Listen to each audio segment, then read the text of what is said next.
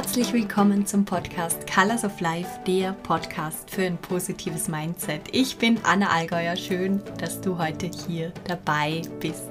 Heute mit einer neuen Episode und einem Thema, das von jemandem von euch kommt, aus der Community, eine Frage. Und zwar, wie kann ich die Balance schaffen zwischen für mich selber da sein und für andere da sein, respektive wie kann ich für andere da sein, gerade auch in dieser Zeit, ohne dass ich mich dabei selbst immer als letztes anstelle, immer so müde bin, ähm, ohne dass ich mich selbst vergesse. Und das fand ich eine sehr spannende Frage und darum habe ich mir gedacht, ich bringe sie heute hier in diesen Podcast mit und wünsche dir jetzt ganz, ganz viel Freude hier beim Zuhören.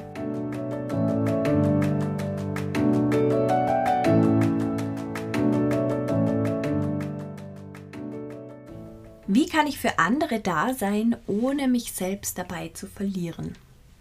Eine ganz, ganz spannende Frage, die ich da gestellt bekommen habe. Mir sind dazu einige Gedanken eingefallen, ähm, die ich hier gerne mit dir teilen möchte heute, weil ich glaube, dass das gerade momentan viele betrifft dieses Thema. Mal schauen, wie wir das gemeinsam rocken und anpacken können. Als allererstes kam mir dieses Bild von, das denke ich mir öfter, wir haben ja eine sehr spannende Kultur, in der wir leben. Es ist ja eine sehr individualistische Gesellschaft. Also es geht viel um das Eigenwohl, es geht viel um die Persönlichkeit, die Persönlichkeitsrechte, Besitz und so weiter und so fort. Und das wird auch im Gesetz so hervorgehoben, dass das ganz wichtig ist. Ähm, manchmal denke ich mir fast schon mehr wie das Gemeinwohl. Das ist immer eine spannende Balance und es gibt ja auch in verschiedenen Ländern, verschiedene Kulturen da verschiedene Balancen. Und gleichzeitig ist in unserem Kulturraum aber dieses Eigenwohl nur in gewissen Maßen, ich weiß nicht, ob das das richtige Wort ist, ähm, anerkannt, beziehungsweise nur, wenn man es nach gewissen Werten lebt. Zum Beispiel Leistung ähm, ist ein Wert, der bei uns viel anerkannt wird. Aber wenn es zum Beispiel um Selbstfürsorge geht, sich viel Zeit nehmen oder so, dann schaut das schon wieder ganz anders um, aus. Und irgendwie glaube ich, haben wir da eine sehr interessante Balance. Oder ich weiß überhaupt nicht, ob es eine Balance ist oder nicht. Ich lasse das jetzt mal so stehen. Auf jeden Fall war das mal so der erste Gedanke, der mir kam. Einfach mal so dieses Bild in dem Bereich, in dem System, in dem wir uns bewegen und in dem wir jetzt auch dieses Thema hier diskutieren. Dann möchte ich da noch ein Wort oder einen Fachbegriff eigentlich mit reinnehmen, mit reinschmeißen. Und zwar ist das die Compassion Fatigue. Und ich glaube, wenn ich die Frage richtig verstanden habe, dann ging es da ein bisschen in die Richtung Compassion Fatigue. Ähm, auf Deutsch habe ich keine so gute Übersetzung für das Ganze gefunden. Man nennt das Mitgefühlsmüdigkeit oder auch Beziehungsmüdigkeit. Das kommt ganz oft vor, gerade in Jobs, wo man für andere Menschen da ist. Ähm, zum Beispiel in der Therapie, aber in vielen anderen Bereichen auch, wo man Menschen mit Empathie gegenübertritt, wo man sich bewusst in deren Welt einlässt. Und dann ist es oft schwer, da eben eine Grenze zu ziehen. Und das kann dann zu Symptomen führen, die sehr ähnlich sind wie das Burnout zum Beispiel. Und natürlich betrifft das aber nicht nur Therapeuten, sondern alle möglichen Menschen und genauso uns auch im Privatleben, wenn wir zum Beispiel eine Persönlichkeit haben oder so aufgewachsen sind, dass es für uns einfach normal ist, dass wir viel für andere Menschen da sind und dann trotzdem irgendwann merken, wow, ich bin nur noch müde, mein Körper ist nur noch schwach, mir geht es nicht gut, ich bringe auch nicht mehr die Leistung unter Anführungszeichen, die ich gewohnt bin, ich kann nicht mehr so, wie ich möchte, für andere da sein oder ich werde sogar grantig, wenn man mich fragt oder was auch immer das dann ist ist nur ein Begriff, den ich da noch mitbringen wollte, Compassion Fatigue, weil ich glaube, dass die Frage könnte eben ein bisschen in diese Richtung gegangen sein. Ich möchte heute diese Podcast-Folge gar nicht lange machen. Ähm, ich glaube nämlich, ich habe ja diesen, den Titel dieser Podcast-Folge genannt, mein Nummer 1 Tipp. Ich habe nämlich für mich in den vielen Jahren, wo ich auf meine Art und Weise für sehr viele Menschen da bin, für meine Coaches, für meine Mentees, für meine Gruppen, wenn ihr mir Fragen stellt und so weiter, ähm, habe ich sehr viel herumprobiert und habe das auch gemerkt, dass ich am Anfang viel zu viel für andere da war und immer selbst quasi dann drauf zahlen musste oder als allerletztes auf mich selbst geschaut habe. Und mit den Jahren hat sich das geändert und ich habe mich gefragt, was habe ich anders gemacht? Was habe ich angefangen zu ändern?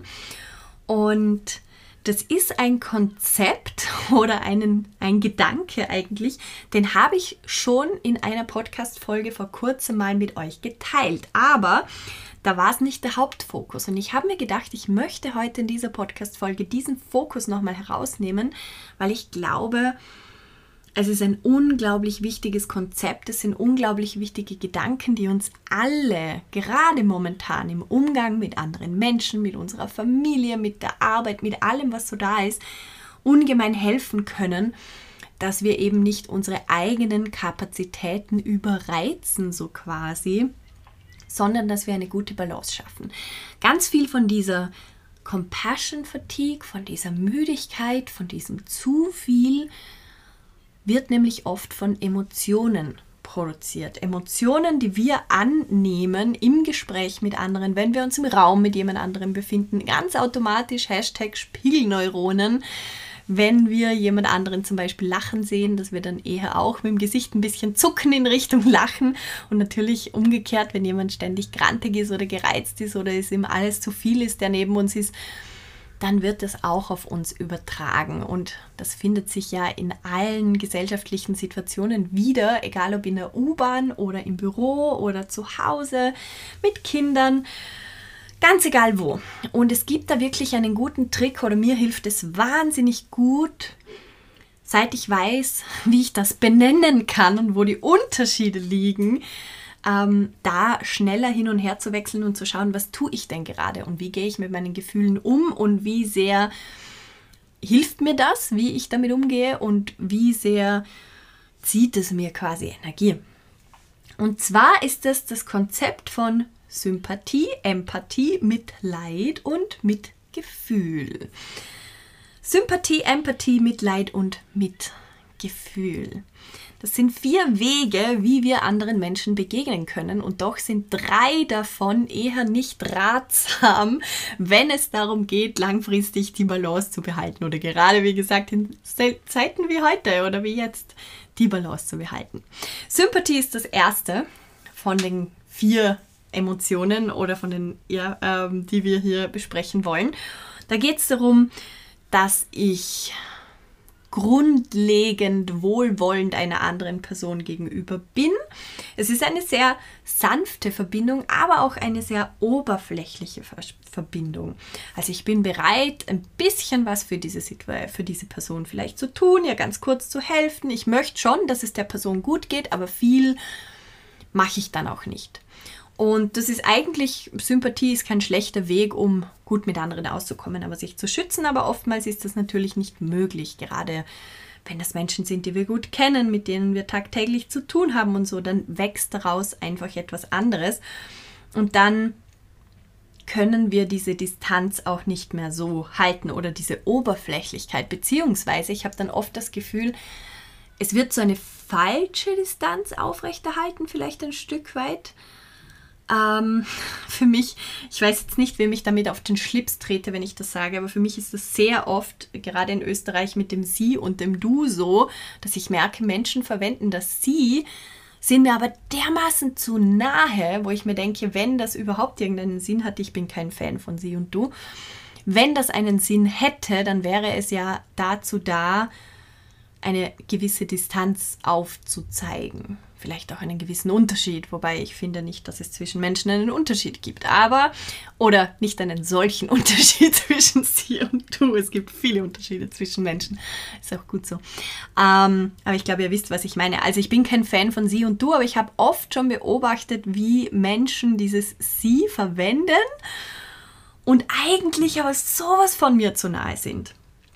Ähm, finde ich immer sehr lustig. Darum, ich bin mit jedem immer per Du und Oftmals habe ich dann auch dieses Gefühl, man spielt so die Sympathie, aber eigentlich jedes Mal, wenn man mit wem länger zu tun hat oder so, entwickeln sich daraus andere Dinge. Und ähm, entweder man tritt dem offen gegenüber und weiß, wie man das handelt oder eben nicht. Also Sympathie wäre so der erste Schritt, wenn man wen kennenlernt, oberflächlich, gewisse Distanz. Ich beobachte so ein bisschen aus der Ferne, finde die Person eh nett, aber das war es dann auch schon. Nächster Schritt, Empathie, äh, mit dem sich wahrscheinlich viele hier verbinden können. Viele von uns haben die Empathie schon in die Wiege gelegt bekommen. Das ist auch etwas sehr Schönes. Ich kann fühlen, was du fühlst, ohne dass die andere Person sich sogar erklären muss. Ich kann in die andere Person reinschlüpfen und wahrnehmen, was da so ist, fühle ihren Schmerz, ihre Freude, alles, was da da ist. Aber das bedeutet, dass ich mich emotional auf einen wahnsinnigen Ritt begebe, weil das sind dann nicht mehr meine Emotionen, sondern ich, ich spüre dann durch meinen eigenen Körper alle Emotionen einer anderen Person und lasse das auch noch zu. Ganz oft unbewusst, manchmal auch bewusst. Viele Therapeuten zum Beispiel, aber auch viele andere Menschen verwenden Empathie, um arbeiten zu können. Ähm, und trotzdem ist es total krass, wenn man sich auf die gleichen Gefühle einlässt oder die Gefühle auf so einer Ebene von einer anderen Person einlässt. Weil ich habe dann immer das Gefühl oder so vom Bild her, dass mein Geist aus meinem Körper rausgeht und mein Körper sitzt dann da zum Beispiel noch in einem Stuhl, aber ich bin wo ganz anders. und vielleicht ist es manchmal gut, versteht mich nicht falsch, aber wenn ich das tagtäglich mache, die ganze Zeit, dann ist es wahrscheinlich, könnt ihr euch vorstellen, sau anstrengend, weil dann fühle ich meinen eigenen Körper nicht mehr, dann weiß ich nicht mehr, was los ist. Dann spüre ich viel zu spät, wenn ich eigentlich eine Pause bräuchte, wenn ich hungrig wäre, wenn ich müde bin, was ich überhaupt bräuchte. Und wenn man das immer wieder tut, Tag für Tag, Woche für Woche, Monat für Monat, dann wird das, wir wissen es alle, zur Routine. Und eine Routine über Zeit kann zu deiner Persönlichkeit werden. Und ich will zumindest keine Persönlichkeit leben, die ständig in Körpern von anderen Menschen stattfindet, wo ich überhaupt nicht weiß, was bin eigentlich ich und was will ich eigentlich. Das ist die Gefahr, das Schöne, aber auch die Gefahr an der Empathie. Und alle, die sagen würden oder sich selbst als empathisch beschreiben würden, würde ich einfach sagen, beobachtet das gut. Das ist auf jeden Fall eine Wahnsinnsgabe, aber wenn ich an Harry Potter denke, ist das so wie Zaubern lernen. Es ist eine Gabe, die man beherrschen und kontrollieren muss. Sonst kann sie mehr Schaden anrichten, als dass sie nützt. Nächster Schritt. Nächster Schritt wäre das Mitleid. Also ich fühle die starken, oft negativen, das sind eben die stärksten Gefühle, sind oft die negativen, die wir wahrnehmen, hat mit dem Überleben zu tun, dass das ganz wichtig ist für uns. Aber dementsprechend auch spüren wir sehr oft den Schmerz von anderen den Druck von anderen und leiden so richtig mit. Und ich bin mir sicher, es fällt jedem von euch eine Person mindestens in eurem Umfeld, in der Familie oder Freunde oder was auch immer auf, die das zu ihrer Persönlichkeit gemacht haben. Und das ist gar nicht bewusst und das ist auch nichts, was man ähm, böswillig macht oder so. Aber es gibt wirklich viele Menschen in unserer Gesellschaft, die als Persönlichkeitsmerkmal Leiden dastehen haben. Die leiden unter Anführungszeichen, unter drei, vier Anführungszeichen gerne, weil das zu ihnen gehört weil sie sich dann so fühlen, als ob alles in Ordnung wäre, weil das ist das, was sie jeden Tag tun. Sie leiden vor sich hin. Und wenn es gerade nichts zu leiden gibt im eigenen Leben, dann sucht man sich was anderes, wo man leiden kann. Und ihr wisst ja alle, da gibt es mehr als genug Themen momentan sowieso, aber überhaupt die Natur und die Politik und die Nachbarn und die Familie. Und man kann so viel leiden, wenn man möchte. Ich frage diese Personen, die Personen, die ich ähm, sehr gut kenne, die mich auch sehr gut kennen, ähm, die ziehe ich immer ein bisschen damit auf, um es ihnen auch manchmal ein bisschen vorzufühlen, führen, wie sehr sie manchmal leiden. Und die, die mich kennen, die grinsen dann immer schon und sage ich, na, leidest du gerade wieder? Macht's Spaß.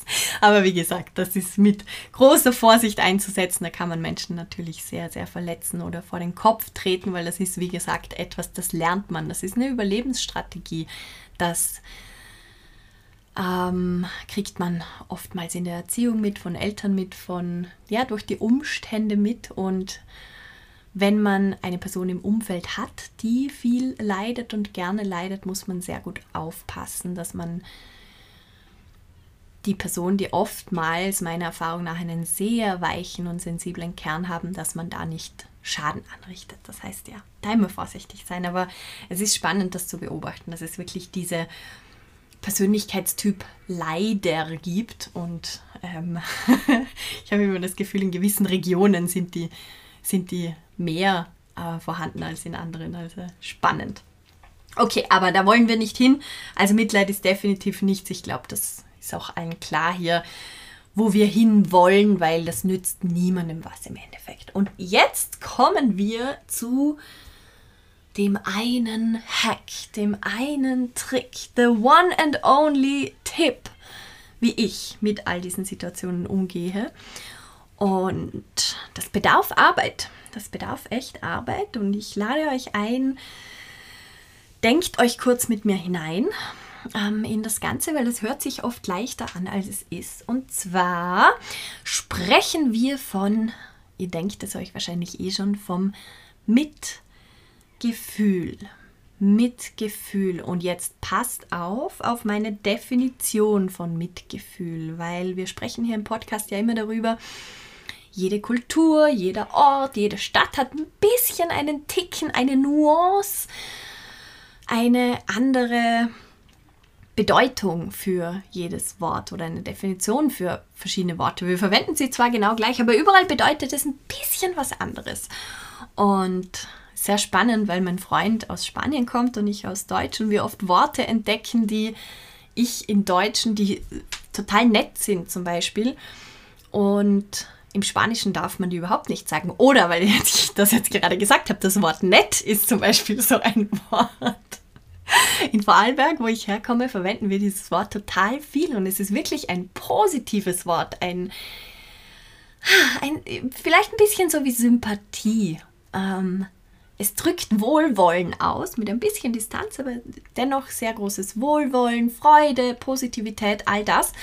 Wenn ich dieses Wort in Wien verwendet habe, nett, das ist nett, oder der ist nett oder die ist nett, dann haben immer alle gedacht, ich mache Scherze und ich, ich rede sarkastisch, weil nett ist so, wie sagt man, die große Schwester, kleine Schwester, keine Ahnung von Scheiße.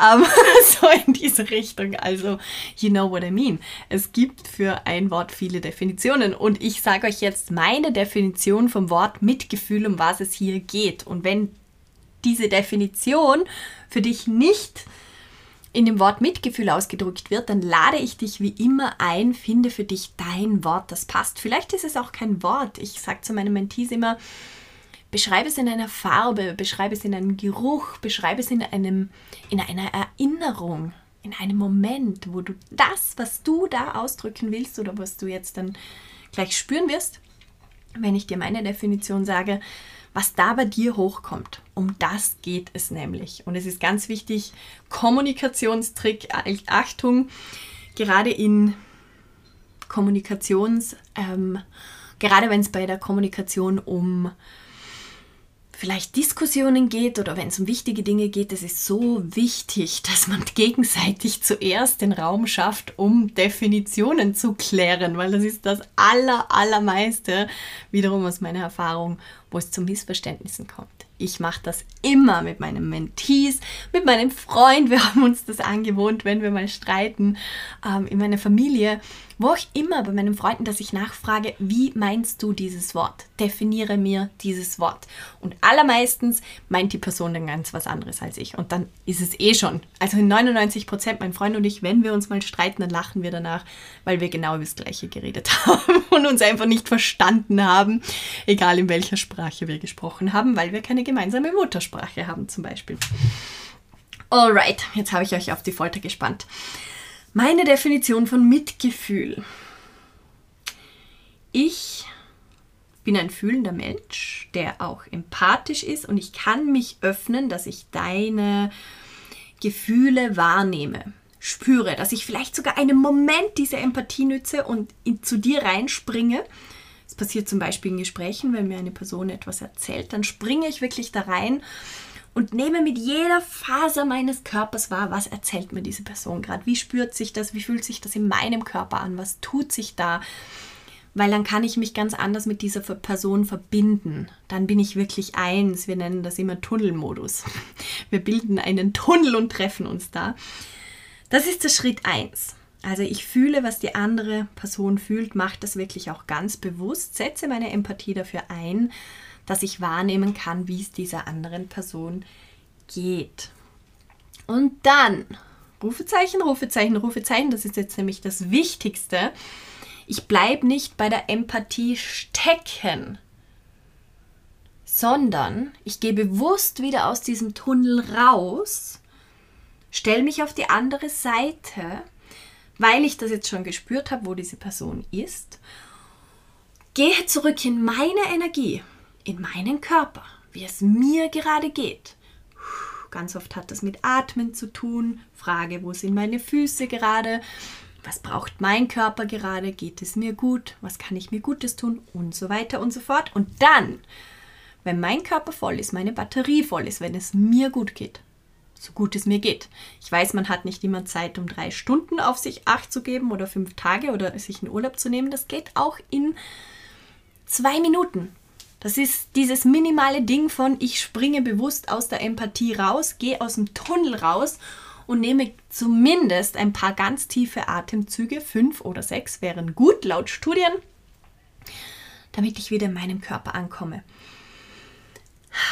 Und dann geht es darum, dass ich ganz bewusst, Achtung, ganz bewusst in meinem Körper, in meiner Energie bleibe die Energie hochhalte, nicht mehr in die Empathie springe, das habe ich davor gemacht, um die andere Person zu verstehen. Jetzt bleibe ich in meiner Energie mit dem Verständnis, das ich vorher erlangt habe und bin wie so ein Licht in der Dunkelheit für andere. Halte, gebe ihnen ähm, etwas, wo sie ihren eigenen Weg finden können oder stehe ihnen zur Seite, stelle Mittel zur Verfügung spreche mit ihnen, höre zu, was auch immer, aber immer aus mir heraus. Ich springe nicht mehr zum Rücken in den Körper des anderen. Manchmal muss das sein, währenddessen im Prozess, weil ich etwas noch nicht ganz gefühlt habe, dann springe ich nochmal rein. Aber dann ist wieder wichtig zum Rausgehen. Ich gehe raus, ich stehe da, mir ist bewusst kognitiv, was geht in der anderen Person vor, wie nehme ich das bei mir wahr. Und halte meine Energie dann ganz bewusst hoch. Und schaue dementsprechend auch darauf, dass es mir gut geht, dass ich genügend Auszeiten habe, dass ich mich bewege, dass ich immer wieder meinen Kopf frei mache von all der Lautstärke, die rundherum herrscht und in meinem Kopf herrscht. Das heißt, ich schreibe mir Sachen auf, damit das woanders steht und mein Kopf das nicht ganze Zeit im Kreis drehen muss. Ich meditiere.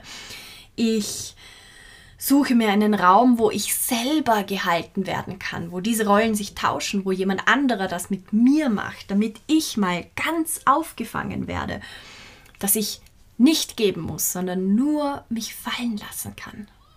Also ich kümmere mich wirklich um mich und stehe da ganz stark wie so eine, wie wirklich ein Leuchtturm auf einer Klippe da und leuchte für andere das, den Weg oder wie eine Kerze. Das ist für mich Mitgefühl, richtiges Mitgefühl, ehrliches Mitgefühl, wo ich mich nicht kippen lasse, fallen lasse und mit der Person mitleide, sondern wo ich die Gefühle wahrnehme, wo ich ihnen Platz gebe und dann miteinander mit dieser anderen Person einen Weg hinaussuche oder sie unterstütze dass es ihr besser geht oder dass sie einfach mal sein kann, dass sie einfach diese Gefühle, die sie in sich spürt, dass sie denen freien Lauf lassen kann, dass da einen Raum dafür gibt, ohne dass mich die Gefühle dann mich persönlich in dem Moment betreffen. Und das ist so, wenn man das mal beherrscht, ich weiß nicht, ob ich es gut beschrieben habe jetzt, ich weiß nicht, ob ihr spüren könnt, begreifen, unter Anführungszeichen könnt, was ich damit meine. Vielleicht müsst ihr euch die letzten zehn Minuten nochmal anhören und nochmal die Augen dazu schließen, um zu spüren, um was es da geht. Ähm, es ist ein riesengroßer Unterschied und es macht so viel mit deiner Energie und damit mit deiner Müdigkeit, mit deinem Stresslevel, mit deinem Immunsystem, mit deiner Zufriedenheit, mit deinem Wohlbefinden, mit deinem Glücklichkeit, mit deiner Glücklichkeit und so weiter und so fort. Das hängt da alles zusammen, weil es um dein Energielevel geht.